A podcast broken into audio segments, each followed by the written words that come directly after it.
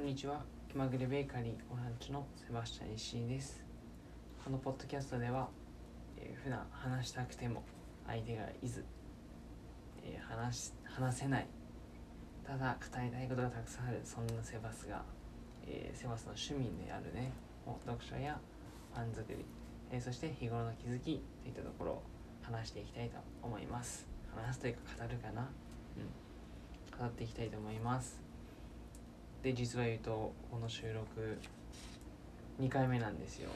えーっとねはい。2回目なんですけども。さっき撮ったね朝に、え1回撮ってみた収録してみたね音声がすっごい雑音ばかりでちょっとあんまり良くなくて。でもう一回撮ってみようかなと思って今撮ってるんですけど大丈夫ですかねこれ。今何回も試したんですけどなんかいまいちねどれがいいのかわからなくて。新しいマイクちょっと買ってみたんですよ。でそれもうんなんか入ってるのか入ってないのかこれ iPhone で拾ってるのかちゃんと マイクの方で拾ってくれてるのかちょっと今心配で何回も何回も試してもやっぱりわからないんでもうエイヤーでね今から撮っていきます。はいよろしくお願いします。で何を話すかっていうとえー最初にシュトーレンえー、と今日作ろうと思ってたシュトーレンで実際朝撮った時には作る前だったんですけどもう今作り始めているので作り途中のシュトーレンと、まあ、その後ちょっとオーストラリアのね旅行の話をしようと思います。でなんか2回目ってなるとねいまいちテンションが上がらないっていうか元気出なくなりますね。うーん。なんか結構長く撮ってしまったので朝の朝一のラジオね。でなせっかく撮ったのにっていう思いがねあるとねちょっとショックですよね。っていうのがあってこれがうまく撮れてるといいなっていうことを願ってます。はいでシュトーレン作り今始めてるんですけど、うん、シュトーレンってどんなものかっていうとえーまドイツ発祥のねクリスマスに食べるお菓子ですね。うん。はい、パンの部類なのかお菓子の部類なのかどちらかっていうとお菓子の部類に近いのかもしれないんですけど一応ねイーストを使って発酵させてるってことで、まあ、別にイーストじゃなくてもいいんですけど、はい、発酵させてるってことでパンなのかな？うん。でドイツではクリスマス近くになるとねこのシュトーレンを作って作るか買うか買うんですかねやっぱり一般的には。でちょっとずつ食べて1ヶ月ぐらいかけてちょっとずつ食べるっていうえー風習というか習慣らしいんですけども、うん、なんで1ヶ月を持つかっていうとこれも実は朝お話ししたんですけど、うん、このシュトレンは結構、えーバターと砂糖をたくさん使ってますししかも焼いた後にね最後外にバターとま砂糖をコーティングするんですよね。そうするとちょっと難しい話かもしれないんですけど、えー浸透圧っていうものがかかってあ急でしたね。えー、とウイルスウイルスじゃなくて雑菌ね雑菌繁殖するにはまず水分が必要でしかも、えーその水分が、まあ、どういう状態が好ましいのかな。やっぱちょっと砂糖とか入ってたらいいと思うんですけどちょうどいい繁殖しやすい環境だと思うんですけどあまりね大量の砂糖とか、えー、塩塩塩 NaOH 塩化ナトリウムとかね入ってるとちょっと浸透圧の関係でうまく生きられないよってなって死んでしまうんですよね。ということで繁殖しないというか、うん、そもそも生息できないってことで、まあ、1ヶ月とか持つっていうことですよね。でこの原理っていうのは、まあ、その漬物とかも利用されてますし、まあ、その水分がやっぱり必要ってところの部分であったら、まあ、ドライフルーツとか乾燥したもので使われるんですよ。でこのシュトーレンねそもそもその水分も結構少なめなのでまあそういう部分もあって長期間ね持つのかなっていうところがあります。で朝のお話では、えーバターを何買おうかなって迷ってて最近その暴食たくさんしてしまったっていうことを話したんですよ。実はその発酵バターが美味しすぎてね発酵バターってどんなバターかっていうと普通のバターを発酵させたんですけど、まバターってそもそも乳製品なのでやっぱ発酵させると、まあ、乳酸菌がたくさん増えるわけでそうするとちょっと酸味が出てきますよね。でそれが美味しいというかうん。で実際セバスはね今までバター何回か食べたことある。バターだけで何回も食べましたしこの間発酵バターだけでも 200g ぐらいをね1回で食べてしまったりしたんでちょっと反省っていうかめちゃくちゃ反省してるんですけども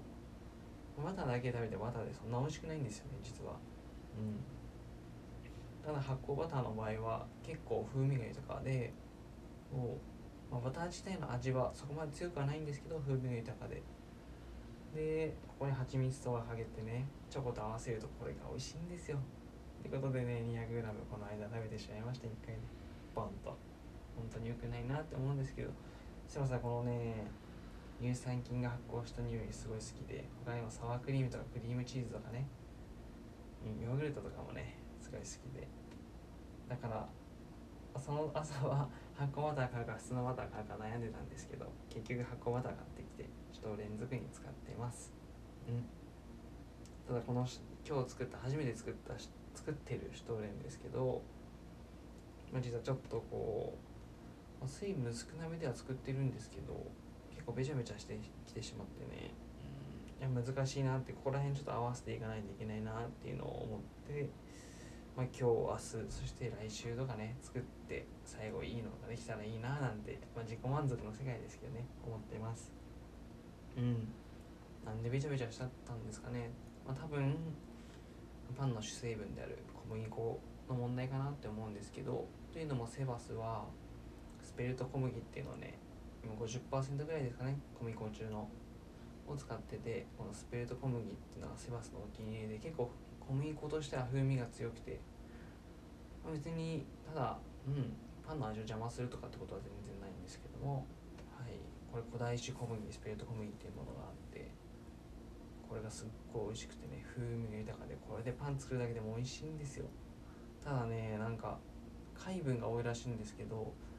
それが原因かはちょっとわからないんですけどうん。なんかこうべちゃっとしてしまうんですよね。まあ、純粋にグルテン量が少ないのかなっていう思うんですけどもね。実際のところ。はい。でべちゃっとしてしまうところがあってうん今回もちょっとねそれを半量混ぜたんでどうもこう水分が足りなかったのかなって多かったのかなっていうところですかね。はい。そこら辺調節次回が明日ですかね。頑張ります。ということで、えー、実は朝の放送では30分ぐらい撮ったんですけど短めにね短めにいこうと思います。これで失敗したらまあもうダメージが大きいですよ精神的な。うん。ということでじゃあオーストラリアの話にしようと思います。でオーストラリアのケアンズ。まあ、じゃあ場所としてはどこにあるかっていうとオーストラリアの右上ですね、まあ、オーストラリア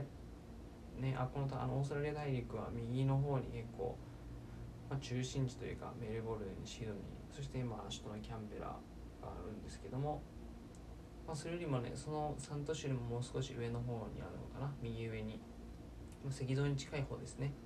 にケアンズはあります。でどんな場所かっていうとアクティビティと、えー、クラブが有名というか流行っている街ですね。うん。で、まあ、まずアクティビティってどんなのかっていうと、まあ、例えばバンジージャンプスキューバダイビングとかえー、なんだっけな。あの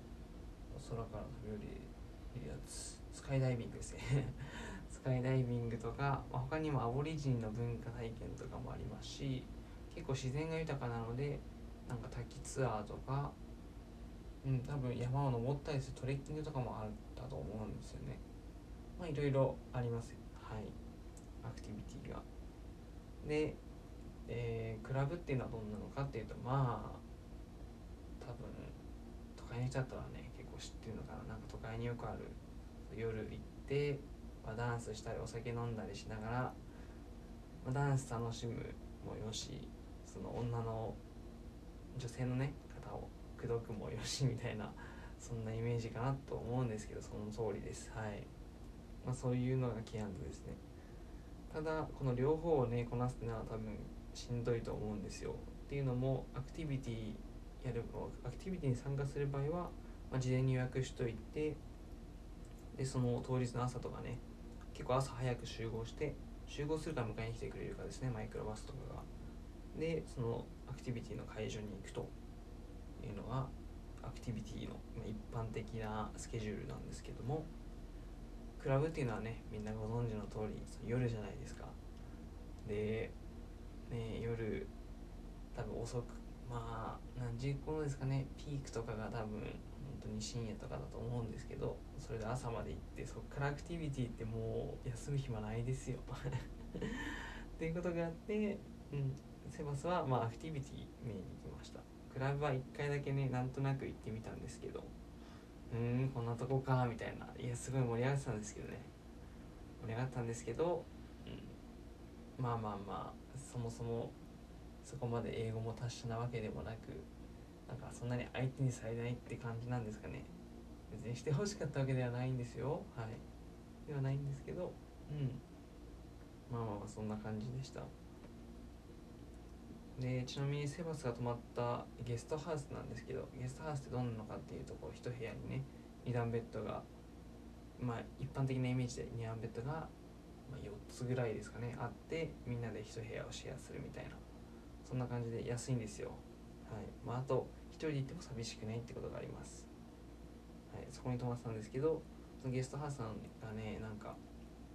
クラブが併設されててねまあそのせいもあってというか毎晩すごいうるさくて、まあ、いろんな出来事があってまあ面白かったんですけどね。今思い返すといい思い出ですけど。はい。っていう場所でなんでゲストハウスにセバスが泊まるのかって言ったらまあそれは一人で旅行に行って、まあ、一応現地にね、まあ、友達がいて行ったんですよ。その友達っていうのはバングラデシュ人で金金沢大学院行っちゃっていいのかな？行っちゃおう。セバスと同じ研究室を卒業してでその後ドクターを取りにねオーストラリアのそのケアンズの大学に進学したわけなんですけどもでちょうど来い来いって感じでセバスもね時間が少し空いたので休暇をいただけたのでもうこれ行くしかないと。思い立ったら行くしかないと行きたかったら行くしかないと時間があったら行くしかないと。ね時間っていつできるかわからないんでねその時にやっぱり、うん、やりたいことをやるしかないと思うんですよ。それで行きました。一人で。でやっぱ一人で寂しいのでゲストハウスに泊まってそこの人たちで現地でも現地の人ではないんですけど他の旅行者とね話すとかっていうのも割とセバスの楽しみだったりしますやっぱりゲストハウスに来る人ってみんな英語が達者な方が多いのでうん全然喋れると思いますよ。はい。でえっ、ー、と何そう今回パート1ってことでセバスがアクティビティいろいろしたんですけどそのうちに2つ紹介しようと思います。で1個目が、えー、滝ツアーそして2つ目がバンジージャンプということで。まあ滝ツアーはさっと行くといやでも話したいこといっぱいあるんですけどね。はい。それで去っていくと、まあ、滝ツアー1日かけていろんな滝を巡ったりとかちょっとねこうお散お散歩というかなんかピクニックみたいな時間もあったりするようなそんなツアーですね。で、まあ、これもちろんバングラデシュ人の友達とね一緒に行ったんですけども、まあ、その人英語ペラペラですちなみに。はい。でいろんな滝を巡って思ったのはもちろん自然が豊かっていうのも思う思ったんですけどうんあの一緒にねその滝を回る他の観光客ですかね。まあいろんな場所から来てますよ。なんか多分地元の方もいますし地元っていうかオーストラリアですかね。の中から来てる方もいますしそのドイツのね学生だしグループとかもいてでみんなで一緒に回るんですけどみんなあまりその周りの目をね気にせずなんかどんどん楽しむ、うん、とにかく楽しんでるっていう感じがしてそこがね瀬尾さんすごい楽しいなと思いましたね。はい。まあ楽しいなっていうか素敵だなっていうことですかね。でなんか外国海外旅行に行く醍醐味ってセバスとしたらそこは結構あるんじゃないかなと思っててあの日本のねあの文化というか風習っていうか日本人のその価値観が全然悪いとかねどこの価値観がいいとか悪いとかではなくてうん。純粋にね他のあみんななんかこういう感じなのかってなんかこオーストラリア人はこういう感じで、まあ、こういう価値観があってこんな街があるんだなみたいなそういうところをねなんか他の文化を楽しむっていうそういうところがなんか楽しむというか、うん、違いをね実際に見るっていうのがすごい楽しいしワクワクするしっていうところではい。で今回のオーストラリアで感じたのはそのみんなねなんか日本人はどちらかっていうとこうまあやっぱシャイじゃないですか。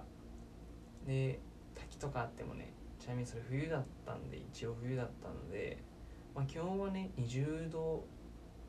ないぐらいなんですけど、まあ、寒いんですそれでもまあ寒いんですよ。でそこまで正直泳いでる人もいなかったりねしてでやっぱり日本人だったら前の目をまずこう伺いながらまあちょっとね勢いのある人はこう飛び込むかもしれないんですけど多分あの状況だったらなかなかね行く人は少ないと思いますよ。その滝で泳いだりとか川で泳いだりとか。でもねあの今回のツアーに一緒に参加したね、えー、特にドイツの若者グループ若者何歳ぐらいなんですかね。多分大学入ったぐらいですかね、まあ、それぐらいのグループの人たちはすごいみんなもう我先にとこう水着になって寒い中泳いで滝に当たってで川ではなんかこうでっかい岩がたくさんあってねそこで滑り台みたいになったりするんですけどそういうところでね滑ったりしていや最高だなって思いましたね。セバスそういうの大好きなんでなんかこうみんなで一緒にわちゃわちゃするみたいな。うん。でセバスも一緒にねさえーと、ちなみにセバスの友達はその泳げないのでセバス一人なんですけど、うん、そういう中みんなが泳いでる中で参加してね楽しみましたね。ですごいなって思ったのは向こうのなんだろう向こうの人がオーストラリア人かなって思うんですけど結構年配の人たちもねもう全然周りの目気にせずにこう水着になって泳ぐんですよ。もう気持ちよさそうに。実際寒いんですけども。それがねまたでもなんだろうな見て楽しいしなんかこんななんやっぱ周りの目を気にしないで自分を出すって素敵だなっていうのを思いますね。でうんやっぱりセバスが日本人だからかな。やっぱ周りがね周りの影響を受けやすいんですよ。なんかうん。いやそもそもセバス周りの影響を受けやすいんですけどもなんか周りがこうみんなワクワクワクワク周りの視線を気にせずいる人たちだったらやっぱセバスもそういう感じになれるしどちらかっていうとねトライする方だと思うんですよ真っ先に。でもやっぱり周りもそういう雰囲気だと嬉しいなって思いました。はい。で滝で泳ぎそのね川ででっかい川でね泳ぎ矢を滑りっていうツアーであと鴨の橋見たりしましたね。うんそれ可愛いんですよ。なんかすごいシャイですぐ隠れちゃうんでみんなでこう静かにこう歩いていって鴨の橋を見るみたいな、うん、よかったですね。で次最後バンジーですかね。バンジージャンプの話なんですけど。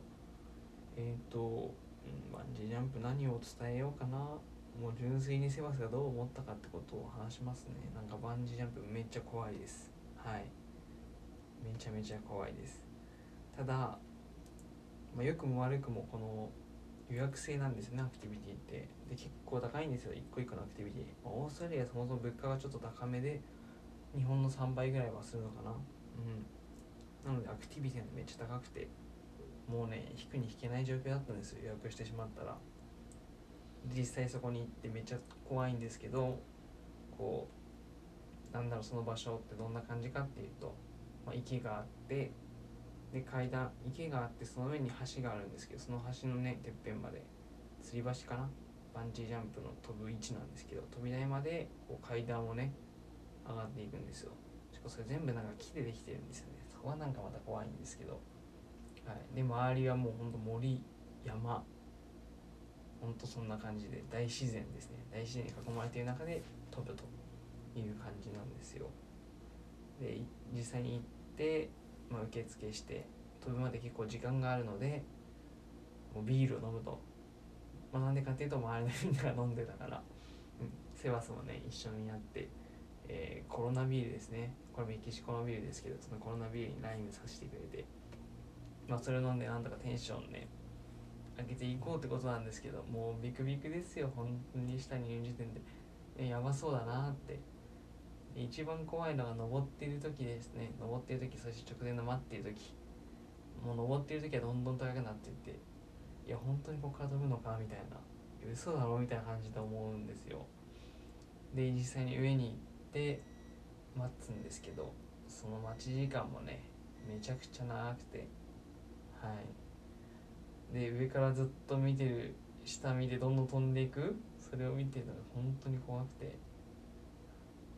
まあまあまあ。でもね飛ぶ時自分で好きな音楽とかなんか選べてそれ流してくれてうんテンション上がる音楽の前でね中で飛ぶのでまあちょっとテンション上がるのかな。うんまあ英語の音楽だけだったのかな。私は結構洋楽好きなのでその時はちなみにシアの「シャンデリア」っていう曲でね流しながらなりました。でもほんと飛ぶ直前なんてブルブル震えてやばいやばいみたいな感じなんですけどなんかこう気さくなねそのアシスタントというか、うん、そこのスタッフの人がね話しかけてくれて「えいけんあそれ名前言っちゃうとこだった「へいせます」みたいな。なんか「お前は元気か?」みたいないろいろ聞かれるんですけどもう怖いので頭回らず「オッケーオッケー」みたいな「イエイイエイ」みたいなねなんか無理やりテンション上げて5432って言われてるからもう飛ぶしかないって言われるとまあ落ちたって感じですね。でちなみに言うとバンジージャンプって落ちてる時は浮遊感がなくて。うん。なんか本当に本当に怖いな飛ぶ瞬間ですね。それで落ちてる！みたいな。そんな瞬間があって一番一回下までたどり着いたらちょっと気持ちも楽になってやっと楽しめるって感じなんですけど、でちなみに言うとそのオーストラリアではなんか下の下に池があるって言ったんですけど、まあ、そこに向かって落ちるんですよ。でその飛び方も選べますしその落ちた時にその池に顔をつけるかとかいろいろオプションがあるのでね是非もし行く機会があればみんな試していただきたいんですけどちなみにセバスは顔をつけました、まあ、感想としては、まあ、濡れたなみたいな。なんかもうそこがねメインじゃないのでやっぱ飛ぶまでがね一番怖かった。なんかもうその時はよく分からずなんか濡れたみたいな感じでしたね。まあでも良かったですよ。本当にいい経験で。やったなみたいな。うん。なんか本当に一緒に残る思い出かなって思いますね。あとちなみにあちなみにその飛ぶところで GoPro とかね貸してくれるのでまあこれね結構高いんですけどもなんかせっかく飛ぶならと思ってお金払って GoPro でね動画とかも送ってもらって今でも残ってますよ。うん。いや本当にいい思い出でなんか俺できるみたいなそんなことをねちょっと思いますね。うんやってやったぞって。というところで第1弾終わりです。うまく収録できてるといいなって思うんですけどもどうでしょうか。えー、残りね一日長くないですけども、うん、充実した一日今からでもね遅くないので頑張っていきましょう。ご視聴ありがとうございました。